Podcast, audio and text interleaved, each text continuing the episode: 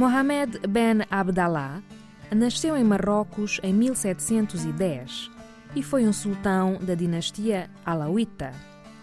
Ficou conhecido por ter derrotado os franceses em Larache em 1765 e por ter expulso os portugueses de Mazagão em 1769.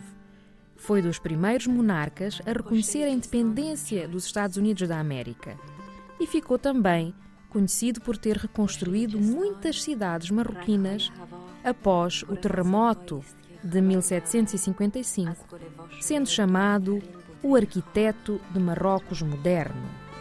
Mohamed Ben Abdallah faleceu em 1790.